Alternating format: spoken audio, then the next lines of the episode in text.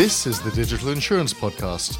In exciting interviews, we talk to the leading experts about the latest developments, trends, and technologies for the digital transformation in the insurance industry. Hi, I'm Alex, and today it's my turn to talk to you about a topic that is close to my heart. The topic I'm going to talk about is artificial intelligence. Now, if you've been listening to this podcast for any length of time, AI shouldn't be anything new for you. However, I asked myself the following questions How will AI impact the workspace? What are the benefits of AI? What are the threats of AI? And of course, how will AI shape not just the future at some point theoretically, but how will it impact the future, our future, in the next couple of years, specifically in the workspace. I brought an expert along with me to discuss some of the questions with. Her name is Asha Jay. She is the CEO and founder of Incorporate and an AI and blockchain expert. So, you might ask yourself what qualifies me specifically to give my two cents on AI, just like every other person has done in and around you in your in your bubble. Same with me as well. So I used to be the CEO of a company that produced AI algorithms for larger German automobile manufacturers. So thus AI is a topic that I actually know quite a lot about and that is close to my heart. So let's start by Googling AI. It's one of the simplest things you can do. So, one of the first things that pop up when you Google AI in the workspace is the trend topic of uh, AI process automation.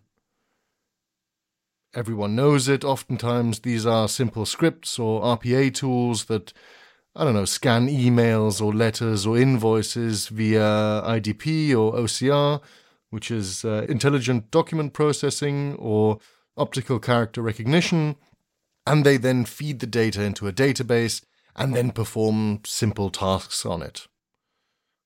This will, in and of itself, provide a massive boost to efficiency in the workspace and also specifically for the insurance industry, at least in my opinion, and also in uh, Asha Jay's opinion. So, this is what she has to say on the topic.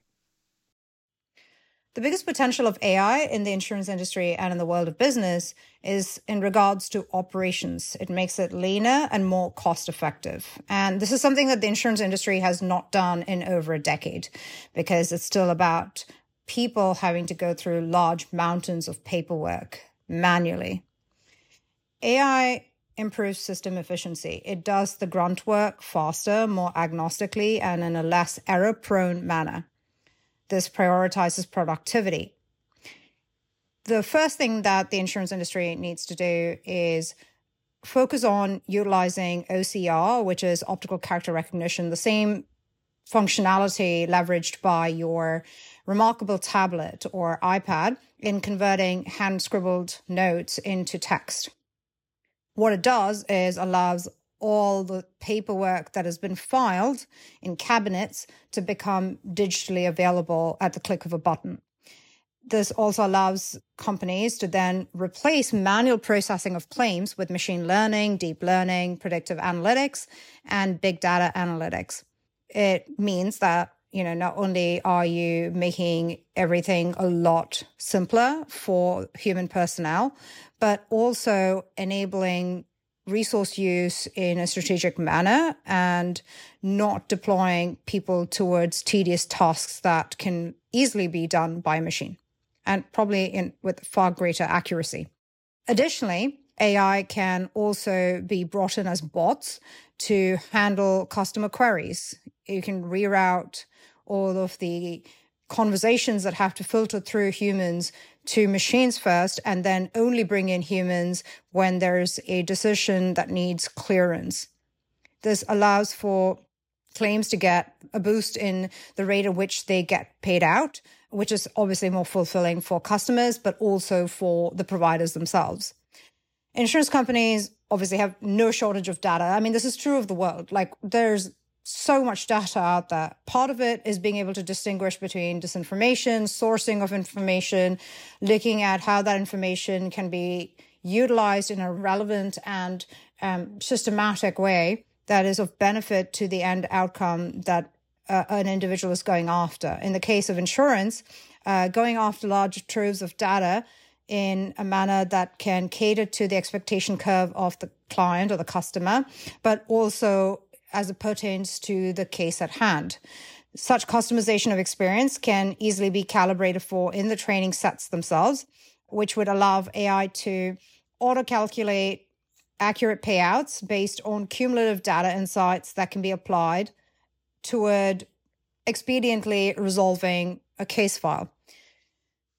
From initial claims routing and claims adjudication to audits of claims handling and fraudulent claims detection, AI is likely to be more adept than a human counterpart at perceiving the underlying patterns and diagnosing the consequence within a pre approved permissible error margin that is acceptable to corporate.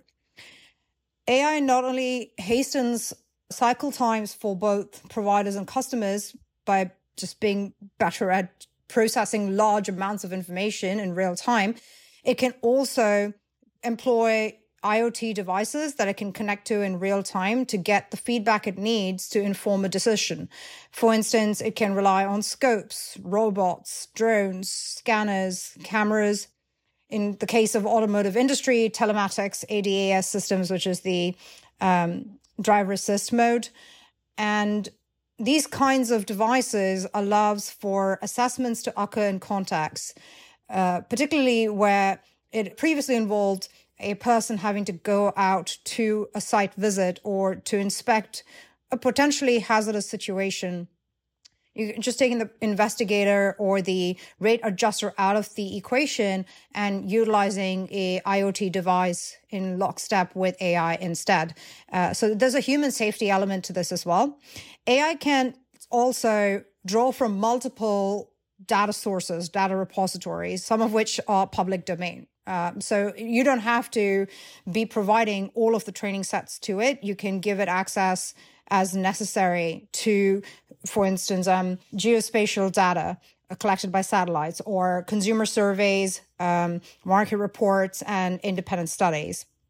We see that like many platforms today, you know, whether it's in fashion, retail, even in some insurance companies are utilizing computer vision systems for examining and appraising the cost of damages, right? Um, whether it's in regards to repair of a vehicle or looking at a treatment plan, these things can actually be quickly generated by AI. But this also brings up two questions. Seeing as data as the underlying base of, of good functioning AI, what happens if we get wrong or biased data? And what will happen to all of the jobs being replaced? So, when it comes to wrong or biased data, in my opinion, this is a very vital question, but also one which, which I think will even itself out over the course of time, or at least when we have enough data. Yes, data sets can and will be biased. Not because of people being malicious, but rather because people collecting the data are human, and humans make errors. However, the more people collect data from several parts of the world, the more biases will even itself out. At least that's what I think and what I hope. This, however, means that this data needs to be readily accessible and, crucially, decentralized. If it is centralized and controlled by one specific company, this is a large risk for malicious misuse. Maybe storing this data on a blockchain might be a good idea for the future, as it then could be accessed by anyone and not tampered with. But this is a topic for a whole other episode. So, what about the other question? Will AI replace jobs and what will happen to these jobs? This is actually a common fear that I've heard quite often, to be honest. And understandably so, because yes, AI will replace several jobs. A perfect example for me is something I always see when I watch one of my favorite movies, which is Office Space, a brilliant movie about mundane office work from the late 90s. In this movie, the main protagonist and his friends and colleagues basically manually change the date format and datasets to prepare for Y2K or the Millennium Bug. An unbelievably mundane time sink of a task. Nowadays, the protagonists and all of his, I think Initech was the name of the company, all of his Initech co workers on his floor could be replaced by a simple script automation and using a minor AI to automatically generate the dreaded TPS reports without needing a single employee to come in on a Saturday or a Sunday. And this is just one example it will be interesting to see what sort of jobs AI will have replaced when we look back in about 20 years' time. And yes, there are loads of people saying this will reduce the overall amount of jobs in the market, a fear which I understand. However, I do not believe in it. If you look back in time, workers were scared of automation back in the 1920s when more and more factories started using industrial machines to produce parts.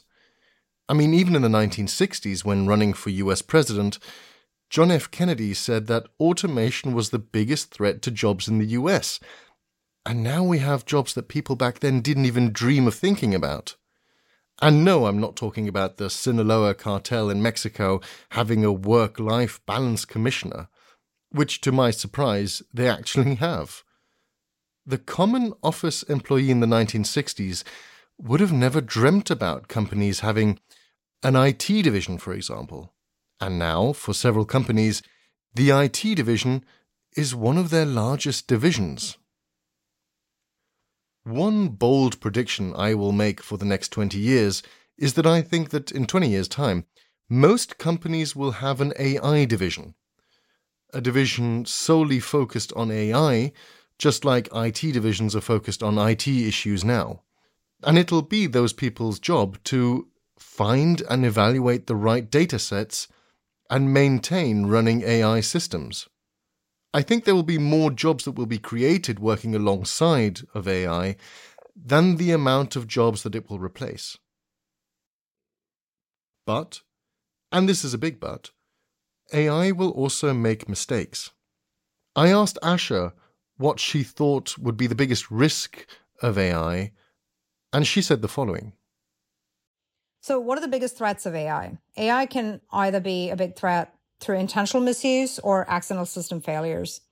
Now, whoever is speaking about AI, they're going to divide it into these two categories misuse risk and accident risk. The former entails leveraging AI for malicious motivations to serve a specific personal nefarious agenda.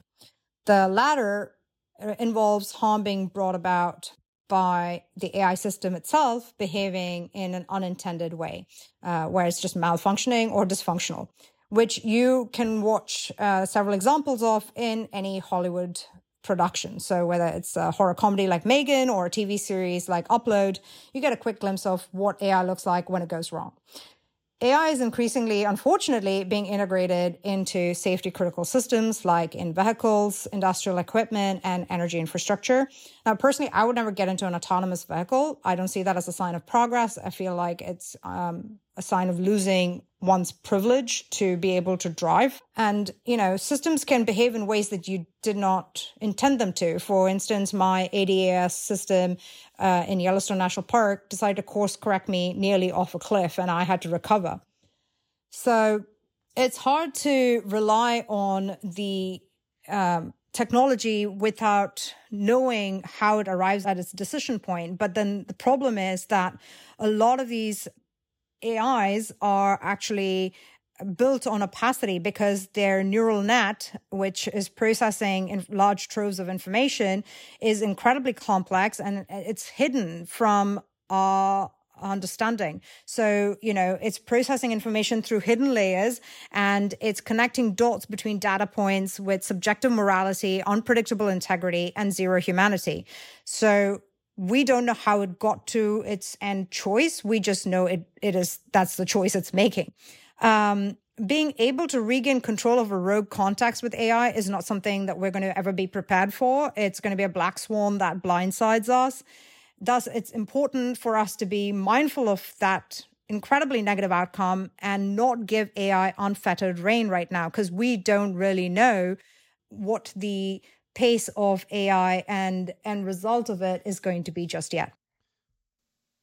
So, for insurers, ensuring against misuse risk and malfunction risk of AI will become a whole new field of insurance, which in itself is another example of an AI related field that will create more jobs. It is going to be very interesting to see what AI will bring in the near and medium future. I actually asked people in my LinkedIn cloud whether they've got a more pessimistic or a more optimistic outlook on AI in the workspace for the next five years. And so far, all of them have responded that they actually see the future of AI as an optimistic one. So, I hope you've liked this episode. Please give us feedback via LinkedIn if you would like to listen to more episodes of this format. Thank you very much for listening, and I look forward to speaking to you more in the future. That was another episode of the Digital Insurance Podcast. Be sure to follow us on LinkedIn and leave us a review on Apple, Spotify, and the rest.